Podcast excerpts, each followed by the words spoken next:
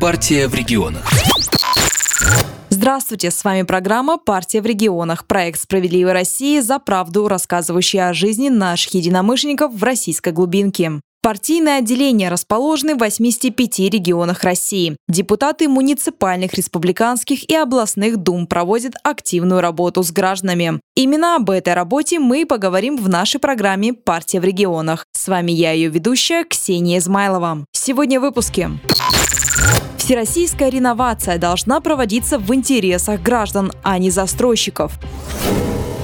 В Краснодаре депутаты назвали способы решения проблем общественного транспорта.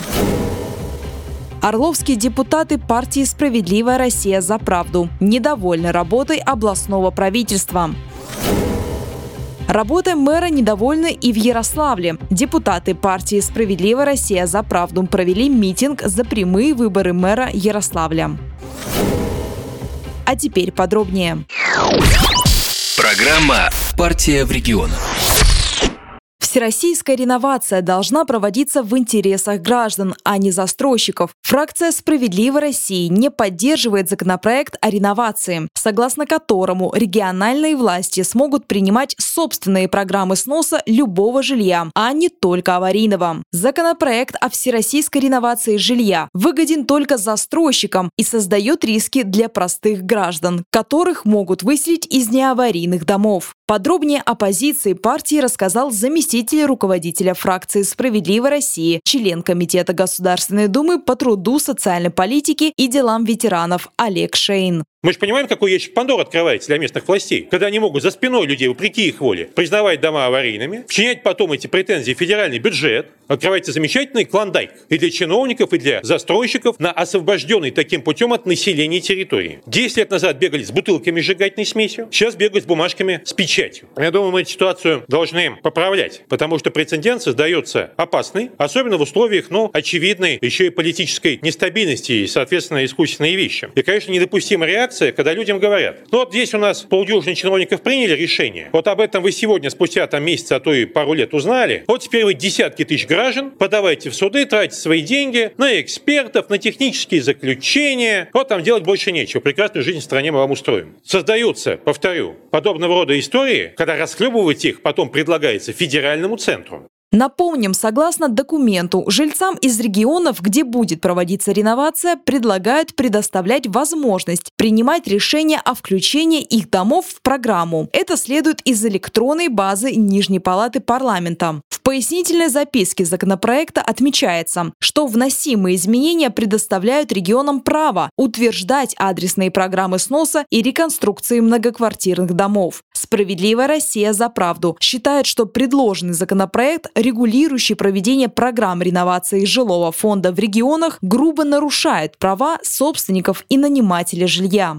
Я судился в интересах людей много раз, но очевидно, что судебные прецеденты нам нужны, эта практика для нас должна быть. Однако, когда речь идет о массовых историях, надо менять сами правила. Что надо делать? Первое. Все мероприятия по признанию всего многоквартирного дома аварийным должны проводиться местными властями только при обязательном предварительном уведомлении собственников. Второе. Собственники при сносе аварийного фонда должны иметь возможность выбора между выкупной ценой и иным жильем. Это программа, как минимум, улучшения правил жизни, а не история, когда люди людей отправляют на улицу. Буквально в смысле слова. Не на митинг, а просто на улицу. Из всех домов плохих, хороших, не очень устойчивых, но где у них есть крыша над головой. Выкупная цена должна соответствовать среднерыночной стоимости квадратного метра. Либо, как у нас прописано в законе о территории комплексного развития, у человека должно быть право выбора между выкупной ценой и жильем такой же площади. Далее, когда принимался закон о территории комплексного развития, у нас был диалог с коллегой Хуснулиным, и он сказал, да, в законе есть ряд пробелов, но мы их изменим на уровне подзаконных актов правительственного постановления направлений. Ну, например, это уже не про аварийный фонд, а про территорию комплексного развития. Чтобы люди узнавали за счет официальных писем органов власти местного самоуправления, что их квартал предполагается под застройку. Люди не должны каждое утро просыпаться и смотреть на сайтах, что там происходит с их микрорайоном. И мы договорились, что такого рода подзаконный акт будет принят. Два месяца прошло, мы его не видим, а первые сполохи по принятию соответствующих местных решений уже в стране происходят. И последнее. Все решения по территории комплексного развития должны приниматься в условиях максимальной публичности, открытой процедуры, вплоть до той, которая предусмотрена у нас по закону об инициативном бюджетировании, когда сквер и его судьба решается через городское голосование.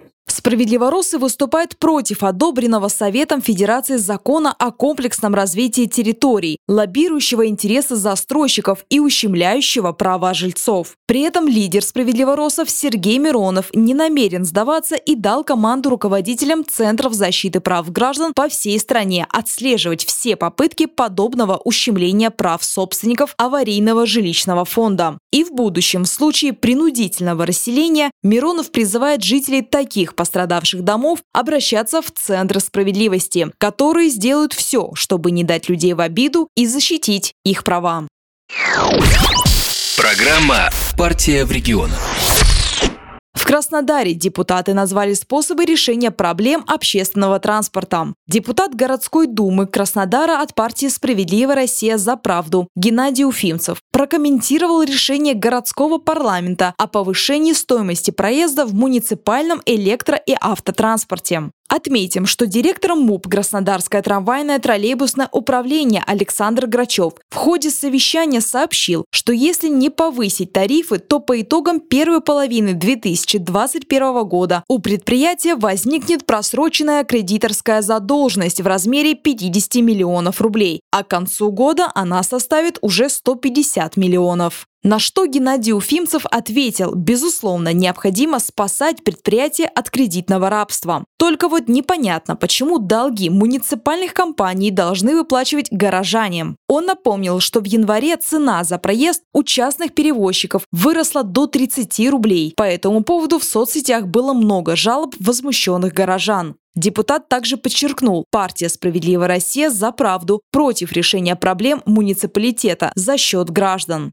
Справедливоросы предлагают изыскать денежные средства за счет сокращения числа городских чиновников и их автомобильного парка, а также провести аудиторскую проверку статей расходов муниципального предприятия. Сегодня также вполне рентабельны трамвайные перевозки, а ситуация с пассажиропотоком в троллейбусной и автобусной сети в условиях диких пробок тянет предприятие вниз. В связи с этим в Краснодаре необходимо навести порядок с выделенными полосами для пассажирского транспорта. И еще одна возможная статья доходов – это возврат прибыльных маршрутов частных перевозчиков в муниципальное предприятие. При таких изменениях стоимость проезда не только не будет расти, но может быть даже снижена, уверен Геннадий Уфимцев. Программа «Партия в регионах». Орловские депутаты партии «Справедливая Россия за правду» недовольны работой областного правительства. Руководитель фракции «Справедливая Россия» в Орловском областном совете народных депутатов Денис Филипченков после отчета губернатора Орловской области Андрея Клычкова выступил с резкой критикой работы областного правительства в 2020 году. В первую очередь мы видим кадровые проблемы. Положительным изменениям можно было бы отнести разве что отставку Геннадия Барахина. Однако после его трудоустройства в Фонд развития промышленности зарплата руководителя выросла в разы. Поэтому такое кадровое решение выглядит как минимум странным, ну и, скорее всего, неэффективным. Отставка Дениса Блохина, о необходимости которой наша фракция говорила несколько лет, не стала результатом продуманной кадровой политики команды губернатора, а лишь итогом суда и следствия. Снисходительность к нарушениям антикоррупционного законодательства – очень опасное качество для руководителя региона. Кстати, город ждет решения кадрового и по мэру Юрию Николаевичу. Напомним, в марте депутаты «Справедливой России за правду» выходили на одиночные пикеты с требованием отставки мэра Юрия Парахина. Такая позиция появилась после того, как областная прокуратура выявила нарушение антикоррупционного законодательства при проверке плана размещения ярмарок на 2021 год. Ведомство нашло личную заинтересованность Юрия Парахина в переносе ярмарок выходного дня. Одна из площадок, куда отправляли торговцев, принадлежит фирме который владел Парахин. В одном из своих интервью местным СМИ мэр Юрий Парахин заявил, что готов покинуть свой пост, если процедуру его отставки инициируют депутаты. Однако народные избранники, которые вышли на пикеты, считают слова градоначальника бравадой. Что же касается оптимистичного отчета губернатора, то он показывает, что менять собираются только тех, кто выявляет недостатки и говорит правду. В прошлые годы мы слушали в один день и отчет губернатора, и отчет нашего председателя, и отчет председателя КСП. И это позволяло видеть более объективную картину работы региональной власти. Опубликованные отчеты КСП позволяют видеть мажорный отчет губернатора совсем в другом свете, а статистика и обращения граждан показывают, что у нас не так уж все радужно. К примеру, в своем отчете губернатор называет только два недостатка в работе рекоператора «Зеленая роща». И оба они касаются сбора денег с жителей. А вот жители видят другие недостатки. Это несвоевременный вывоз мусора при высоких тарифах. И жителей беспокоит экологическая обстановка. Что будет, когда маленькие локальные полигоны исчерпают свои ресурсы? Работа рекоператора сопровождалась скандалами с задержкой выплат по контрактам и с увольнениями. Ваши суперэффективные управленцы натворили дел, и инвестпрограмма забыта, а у вас в отчете только две проблемы, и те обе они связаны с сбором средств с населения. В Орловской области также остается проблема отсутствия достаточности количества рабочих мест с достойной заработной платой. Рост смертности и отрицательная миграция в первую очередь бьют по орловским селам. Сегодня нужно максимальные усилия, мы считаем, направить на централизованную работу по подготовке проектно-сметной документации по вхождению в федеральные программы. Все, что можно взять из федерального центра, нужно взять. И это опять-таки кадровый вопрос. Напомню, лидер фракции «Справедливой России» в Госдуме Сергей Миронов также отреагировал на слова орловского чиновника, который посетовал, что в регионе не хотят работать за 15-18 тысяч рублей. По словам Миронова, чиновники должны не возмущаться тому, что люди отказываются работать за 15 тысяч рублей в месяц, а создавать условия, чтобы во всех регионах людям платили достойные зарплаты. Пора перестать делать вид, что на такие зарплаты можно достойно прожить. Ни минималка, ни даже МРОД не покрывают базовых потребностей даже одного человека. Ведь в отопительный сезон только за коммунальные услуги можно отдать 8 тысяч рублей. Поэтому неудивительно, что все стремятся туда, где зарплата больше, в другие регионы или в теневую занятость. Программа «Партия в Работой мэра недовольны и в Ярославле. Депутаты партии «Справедливая Россия за правду» провели митинг за прямые выборы мэра Ярославля. Митинг состоялся на следующий день после заседания Ярославской областной думы, на котором единоросское большинство в очередной раз отклонило законопроект, внесенный фракцией «Справедливой России», восстанавливающий отнятое у народа конституционное право на прямое участие в выборах градоначальников. Напомним, что прямые выборы глав городов и районов в Ярославской области были отменены стараниями все той же «Единой России» в 2014 году. На митинге выступил лидер регионального отделения партии и депутат Госдумы Анатолий Гришневиков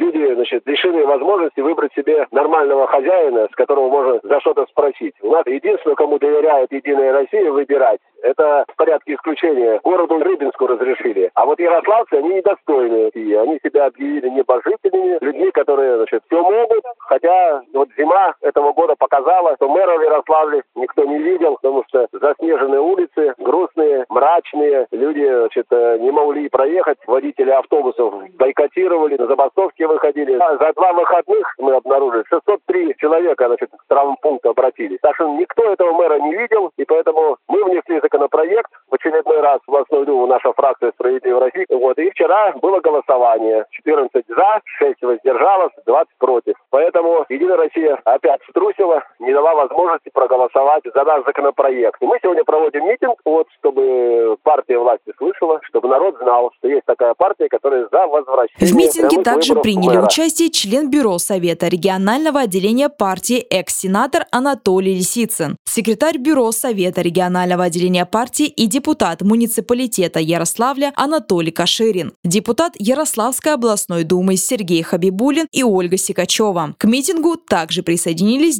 депутаты из фракции КПРФ. Выступавшие говорили о том, что партия власти нарушает конституционное право и игнорирует волю народа, а назначенные чиновники ведут себя на Ярославской земле как временщики, ездят в Ярославскую область в командировки, осваивают деньги региона, а также продвигают бизнес-интересы определенных групп. Как отметил руководитель Ярославского центра защиты прав граждан Алексей Лопарев, митинг был также инициирован по причине того, что нынешний мэр-назначенец Владимир Волков просто не справляется со своими обязанностями.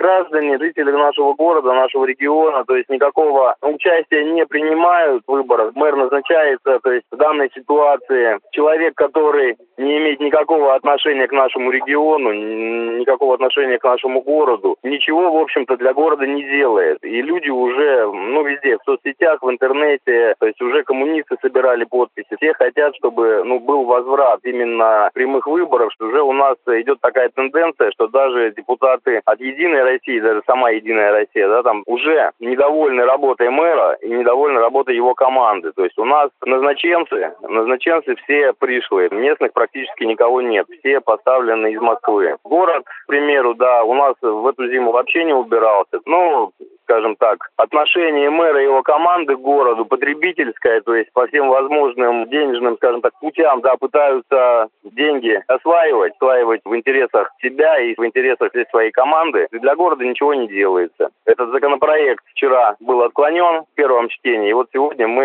организуем По итогу митинг, митинга была принята резолюция с требованием возврата прямых выборов глав городов и муниципальных образований Ярославской области, а также отставки действующего мэра Ярославля Владимира Волкова. Эту резолюцию направят губернатору Ярославской области в региональное правительство и председателю Ярославской областной думы. На этом у меня все. С вами была «Партия в регионах» и я, ведущая программы Ксения Измайлова. Всего вам доброго. «Партия в регионах».